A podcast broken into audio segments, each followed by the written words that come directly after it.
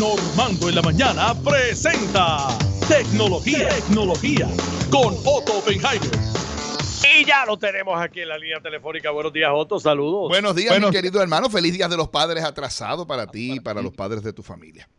¿Cómo está todo? Todo bien, gracias a Dios. Aquí ya tú sabes, en la brega normando, pelando con el humo este, la cosa esta. Tú sabes, este año buscando votarlo, porque... Mira, es que la verdad, o sea, cuando tú tomas todos los eventos que hemos estado viviendo, mi querido hermano, o sea, una pandemia comparable con una que ocurrió hace 100 años. Los terremotos, que los últimos terremotos fuertes aquí fue el del 18. Y esta es la nube de polvo del Sahara más densa de los últimos 50 años, según los expertos de meteorología y demás. O sea, ¿qué más nos espera? Bueno, lo más trágico está por venir, Normando, lamentablemente. Las elecciones. te quedó bien, es cierto, te quedó bien. O sea, comparado con la pandemia, los terremotos, la nube, eso es nada. Las elecciones lo van a opacar todo. Ay, Dios mío. Pero mira, te tengo una solución que están utilizando los médicos y las personas. A raíz de que en Estados Unidos, de hecho, yo no sé si tú viste, pero tú conoces la plataforma de TikTok. Eh, claro, por Génesis. Por Génesis. Pues los usuarios de TikTok eh, le hicieron, le dieron un golpe duro al presidente de los Estados Unidos, Donald Trump. Resulta que tú sabes que él tenía un encuentro que él iba a hacer de un rally, ¿verdad? Él iba a hacer una actividad de avivamiento para masas. se decía el relanzamiento de Donald Trump. Pues un montón de adolescentes a través de TikTok empezaron a pedir y a solicitar boletos para la actividad de Donald Trump. Tú sabes que eh, por internet ellos establecieron un procedimiento que por internet tú podías pedir un boleto para entrar, eran gratis los boletos. Miles de adolescentes, miles de adolescentes entraron, reservaron boletos y la consigna era reserva el boleto y no vayas a la actividad. El resultado, mi querido amigo, es que muchachitos de 16 años de edad, 15, 14 años, bajaron grandemente la asistencia a la, actividad de Trump al punto de que en la fotografía y en los videos puedes ver áreas completamente vacías. Ya vacía. De gente que no apareció porque los muchachitos habían reservado boletos y cuando la gente veía y los organizadores veían, decían, esto está muy lleno, está muy, no cojan más, no cojan más. Y, y, le bloquearon el asunto normal. Para que tú veas, mira que ellos dicen que es una manera, diga usted. Qué inteligente. Inteligente. Dicen que fue una manera pacífica de protestar, Normando, ellos hicieron los muchachos. Pero demuestra que esta es la nueva realidad, sobre todo para los políticos, y que van a tener que atemperarse porque entre las intromisiones que pueden hacer expertos en las campañas políticas de redes sociales, y cosas como esta de pronto tienen una herramienta muy poderosa las oposiciones para ir contra los regímenes establecidos y contra los no establecidos también. Así que por eso te digo que estas elecciones van a ser peor que la pandemia, ya tú verás, porque lo que viene por ahí es...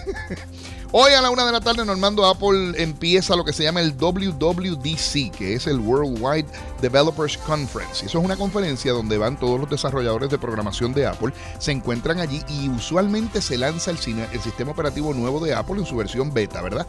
Una versión que no está para usuarios, pero que usted puede descargar casi rápido para ver las cosas nuevas que van a lanzar. Y también se espera que lancen unos audífonos nuevos este año, obviamente nuevas computadoras, nuevas tablets, pero el truco es si van a lanzar o no una microficha que te puede rastrear, si se te pierden las llaves te las encuentra, parecida a lo que ya hay en el mercado algo similar, que de hecho hay una compañía que se llama Tile que demandó a Apple porque alega que Apple está infringiendo con su patente. Ellos tienen esa cosita, ese llaverito que tú le pones a la llave y te encuentra las cosas y ellos dicen Apple nos está haciendo la guerrita con esto, la, guerrita boba como dicen ellos y hay un problema grande con eso. Normando. Cuéntame. Te envié una foto para que la vieras. Y, y la estoy aquí tratando de descifrar. Es una muchacha metida dentro de una burbuja de plástico. Gracias por decirlo, porque no me atrevía ni decir de qué, de qué, de qué era. puedo ser muy, muy, muy creativo. Muy creativo, sí, no, pero no, no, es ese tipo de creatividad, es otra. Esa burbuja, Otto. Esa burbuja ha surgido a raíz del temor que tienen algunas personas con respecto al contagio con el COVID. Y esencialmente ella tiene una mochila, para describirla, es una burbuja que cubre a la muchacha desde la cabeza hasta las rodillas quedan debajo, quedan abiertas las piernas y se puede mover.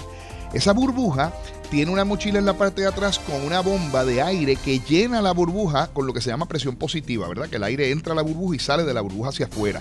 El aire es filtrado de manera tal que no es el aire convencional que tú respirarías y la burbuja está diseñada para protegerte y evitarte de contagios no solamente del COVID, de cualquier otro tipo de enfermedad que pueda haber.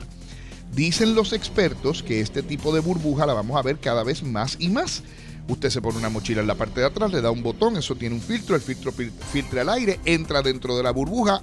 En la parte de arriba de la burbuja hay unos paneles solares que son los que le producen la electricidad a la burbuja para que pueda seguir funcionando y un acondicionador de aire. Esa me gustó, Normando. Yo, que uno no estar zancochado ahí adentro. Yo puedo ver a los puertorriqueños metidos dentro de la burbujita caminando para el parque y todo el mundo en sus burbujitas por el aire acondicionado. No necesariamente cómodo para caminar. Se ve incómodo, ¿verdad que sí? Pues yo no lo he probado, pero me imagino que puede ser un poquito incómodo. El manufacturero también hace un casco que tú te lo pones y llega hasta los hombros. Y tiene el mismo principio también, no sé. Pero el casco solamente te enfría la cabeza y el resto del cuerpo va a seguir sudando como quiera porque pienso yo. Fernando, Apple cerró cuatro tiendas en Arizona, en Carolina del Sur y en Carolina del Norte y en Florida también, debo decir. Y la cerró, entre otras cosas, porque los casos de COVID en esos lugares están aumentando, de acuerdo a la Universidad Johns Hopkins. Dice Apple que en mayo, cuando empezaron a abrir las tiendas, se dieron cuenta de que tuvieron que recerrar, ¿verdad? Cerrar nuevamente algunas de esas tiendas porque, entre otras cosas, estaban preocupados porque hubiera contagio dentro de las tiendas y no quieren asumir la responsabilidad de eso. Así que esas son las noticias en resumen. Mañana ya saben que van a haber nuevos anuncios directamente de Apple, los cuales vamos a reseñar aquí el miércoles en la mañana, eh, Normando en la mañana, Normando el chiste de hoy. Ah, el chiste de hoy. Si tú supieras que un señor me escribió una carta a través del correo tradicional, con, dos sellitos, él se llama José M. Ramírez, de la organización Los Prados en Dorado Sur, y me envió una carta y tres hojas llenas de chistes. Y el chiste de hoy dice así, de, gracias a don José por los chistes que me está enviando. Dice que esto era un matrimonio joven. ¿Cómo se llamaba el marido del matrimonio? By the way, Yun Yun dijo que iba a pagar el desayuno hoy. Fíjate cómo está Yun Yun. ¿A ti te invitó al almuerzo el viernes? El viernes no, no, te invito. Y hoy va a pagar el desayuno porque está espléndido. Parece que Yun se pegó en la loto, o yo no sé si fue que le llegaron los 1200 de, de Trump, yo no sé, pero Yun está, que eso es un derroche de dinero, Yun Así que tú apúntate, Normando, para que vaya para el almuerzo. Yo le dije que me lo enviara, que no, que no se haga loco y que me lo envíe. un matrimonio joven. El marido se llamaba Yun Yun. Ahí está, muy bien. Entonces Yun Yun pues había, había casado con la esposa, pero la esposa lo dejó. ¿Tú sabes cómo se llamaba la esposa? ¿Cómo se llamaba? Yunyuna. Yunyuna. Pues Yunyuna lo había dejado.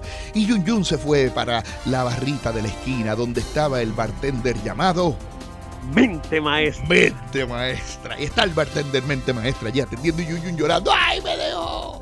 ¡Ay, tanto que yo la quería y me dejó! ¡Se fue Yunyuna! ¡Yunyuna se fue! ¿Dónde está Yunyuna? Y entonces mente maestra lo ve que está llorando y le dice, ¿qué pasa? Le dice, me dejó. Mi mujer me dejó, ella era tan buena y tan trabajadora, me dejó. Y le dice mente maestra, ¿pero cómo va a ser? Sí, Yun Yun cada vez se ponía más pasional y entonces empezó a babiarse. Yun Yun se le salía la babita.